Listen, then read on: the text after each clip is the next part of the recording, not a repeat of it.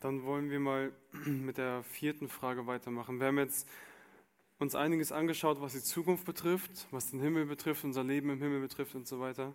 Ähm, jetzt wollen wir mal einen Blick in die Vergangenheit werfen, und zwar ins Alte Testament. Und da will ich die Frage an dich stellen, Anton. Wieso hat Gott Polygamie im Alten Testament nie bestraft oder auch nicht negativ bewertet? Ja, ich würde ich würd dieser Frage einfach mal widersprechen und würde sagen, er bewertet das sehr wohl negativ. Also ähm, natürlich wirst du wahrscheinlich nicht irgendwie den Satz finden, den Nebensatz, nachdem jemand zwei Frauen hatte und Gott fand das schlecht oder so. Äh, so direkt vielleicht nicht, aber die Bibel macht es so auf ganz unterschiedliche Art und Weise. Und ich will einfach mal drei Art und Weisen vorstellen, wie die Bibel es verurteilt. Und das erste ist, such dir irgendeinen Typen aus der Bibel aus, der mehrere Frauen hatte, schau dir sein Leben an und du wirst merken, dass die Bibel sehr, sehr, also ihn eher bedauert, also dass, dass er keinen Segen damit hat. Ja? Dass das, was in seinem Leben ablief, was damit passiert und so, nimm dir, nimm dir Jakob mit seinen zwei Frauen, ja, die gegenseitig eifersüchtig waren, um die Wette Kinder bekommen haben. Der Typ hatte so viele Probleme deswegen. Äh, nimm dir, ähm, keine Ahnung, wen haben wir? Salomo, ja, mit seinen tausend Frauen. Da steht, dass die Frauen ihn von Gott weggeführt haben. Das, das, schreibt die Bibel auch ganz deutlich. Ja. Nimm dir König David, der hatte, ich glaube, zehn Frauen. Ich weiß nicht, ob das richtig ist. Ich meine zehn und dann vielleicht noch ein paar zerquetschte. Aber, ähm, aber auch er, ja, er, er, kommt, er kommt sehr krass unter Gottes Zucht. Natürlich, nachdem das mit Bathseba passiert ist. Aber auch da passiert sehr viel auch mit seinen Frauen. Ja. Sein eigener Sohn Abschalom schläft mit diesen zehn Frauen auf dem Dach ja, und das sind alles Schilderungen, wo die Bibel ganz klar indirekt sagt, voll daneben so. Ne? Oder nimm dir Lamech, der steht in 1. Mose 4, Vers 19, ist vielleicht nicht so eine Berühmtheit, aber das ist der fünfte Nachkomme von Kain. Und es wird immer so ganz kurz geschildert, wer wen geboren hat. Und bei dem steht, dass er zwei Frauen hatte. Und dann steht, was für ein gottloser Volltrottel der war. Also das ist so krass, dass das so in einem, äh, in einem Kontext einfach genannt wird. Und dadurch siehst du, okay, die Bibel hat ihre Art und Weise zu zeigen, dass etwas schlecht ist. Du kannst zum Beispiel bei Simson lesen, dass er eine Hure sah und bei ihr einging und das steht nicht und Gott verurteilte das. Aber trotzdem weißt du, weil du die Bibel kennst und weil du Gott kennst, dass Gott es sehr wohl verurteilt und du weißt auch, dass Simsons Leben nicht gerade gelungen ist. Ja, und genauso ist es auch zum Beispiel bei Judah, ja, und da kann man jetzt ganz viele äh, Beispiele nennen, ne, wo die Leute etwas getan haben und wo nicht ganz explizit steht, okay, das fand Gott schlecht, aber der Autor weiß es so zu schreiben, dass seine Leser, wenn sie lesen, wissen, okay, Gott, Gott findet das schlecht. Das ist das Erste. Das Zweite ist, ähm, nimm einfach mal den Gesamtzusammenhang der Bibel und guck dir Gottes Verständnis einfach von Ehe an. Schau dir die ersten Verse in Mose an Schau dir diese Aussage an, die immer wieder gesagt wird. Darum wird ein Mann Vater und Mutter verlassen und seiner Frau anhängen. Und die zwei werden ein Fleisch sein. Das steht nicht, er wird seinen Frauen anhängen. Und genauso zitiert Jesus das und Paulus das. Und immer wieder wird das erwähnt und gesagt, dass ein Mann seinen Vater, und seine Mutter verlässt und seiner Frau anhängt. Oder nimm dir Adam und Eva, die in Gottes Ebenbild geschaffen wurden.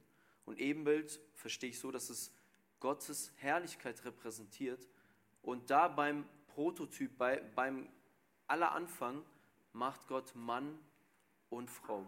Er macht nicht Mann und zwei Frauen oder mehrere Frauen, sondern er macht ganz bewusst eine Frau. Und das letzte, die letzte Art und Weise der Bibel, also die ich jetzt hier einfach rauspicken möchte, das ist jetzt hier nicht vollkommen, äh, die letzte Art und Weise, um deutlich zu machen, dass Gott das verurteilt, ist, ähm, ist diese Symbolik, die uns über die Ehe mitgegeben wird in Epheser 5 wo Paulus sagt, dass jede Ehe eigentlich widerspiegelt oder widerspiegeln soll, wie Christus seine Braut, also die Gemeinde, liebt. Und immer wieder äh, wird davon geredet, dass Christus eine Braut hat, die er später dann zu sich nehmen wird und heiraten wird. Und nie ist die Rede davon, dass Christus Bräute hat, sondern er hat immer nur eine Braut. Und da Christus unser größtes Vorbild ist, können wir hier auch ganz sicher sein, hey, das ist, das ist so gewollt. Ja. Also das wären jetzt so mhm. meine Antworten, um zu sagen, doch, die Bibel widerspricht dem.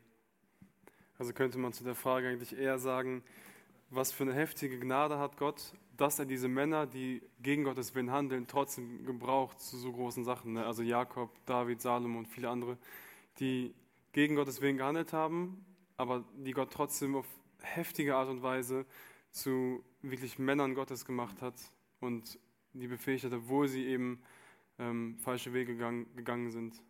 Genau, es gibt nämlich ja auch Dinge in der Bibel, wo Gott Dinge einfach duldet. Ja, zum Beispiel hat er das Königtum in Israel geduldet. Er wollte eigentlich gar nicht, dass es einen mhm. König gibt, also ursprünglich, so steht es da zumindest. Aber dann wollen sie es ja doch von Samuel und dann sagt Gott, lass sie, ja, die, die rebellieren gegen mich. Und da duldet er es. Und er duldet eigentlich auch diesen, oder in, in, in Mose duldet er diesen Scheidebrief.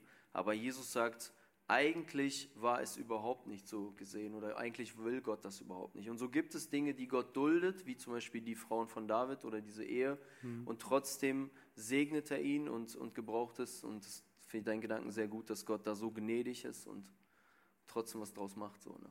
ja. Albert Förderer würde jetzt sagen, Gott kann auf krummen Zeilen gerade schreiben.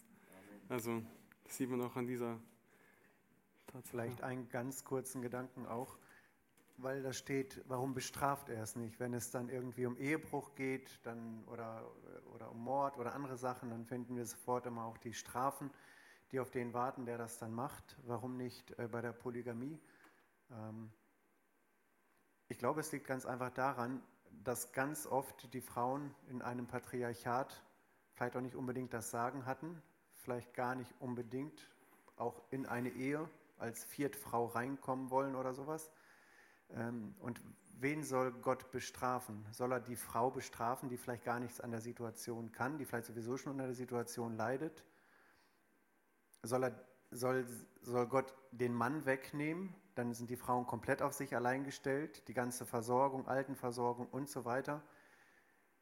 Ich glaube, das ist einfach ein Ausdruck der unendlichen Gnade Gottes. Ja, Gott sieht es, er duldet es, ja, die ganzen Erklärungen und dann zu sagen, Gott hätte allen, alles Recht, wirklich durchzugreifen, also so richtig durchzugreifen, aber er tut es nicht, ja, weil er den Einzelnen trotzdem sieht in der Situation, in der Lebenswirklichkeit und auch da ein Kümmerer ist, mhm. obwohl der Mensch in Sünde lebt. Ja, ja danke schön. Ja, gibt es dazu noch irgendwie Fragen?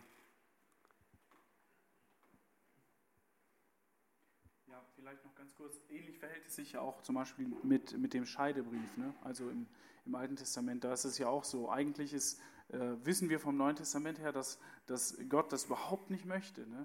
Aber er hat praktisch gewisse Dinge so offen gelassen. Jesus sagt, dass Gott hat das zugelassen, weil eure Herzen hart sind. Ne? Und deswegen hat, also hat Mose praktisch das erlaubt, um die, wegen der Herzenshärtigkeit. Aber eigentlich ist es nicht so gedacht. So, ne? Und äh, Vielleicht gibt es sozusagen so eine Kategorie von Dingen, die Gott irgendwie zulässt und wo Gott nicht hart durchgreift, aber eigentlich ist schon klar vom, vom ganzen Kontext. Ne? Ja. Es gibt übrigens noch den Vers in 5. Mose 17, 17. Da sagt Gott ganz klar, dass die Könige nicht viele Frauen haben sollen. Also da verbietet er es ganz wortwörtlich. Hm.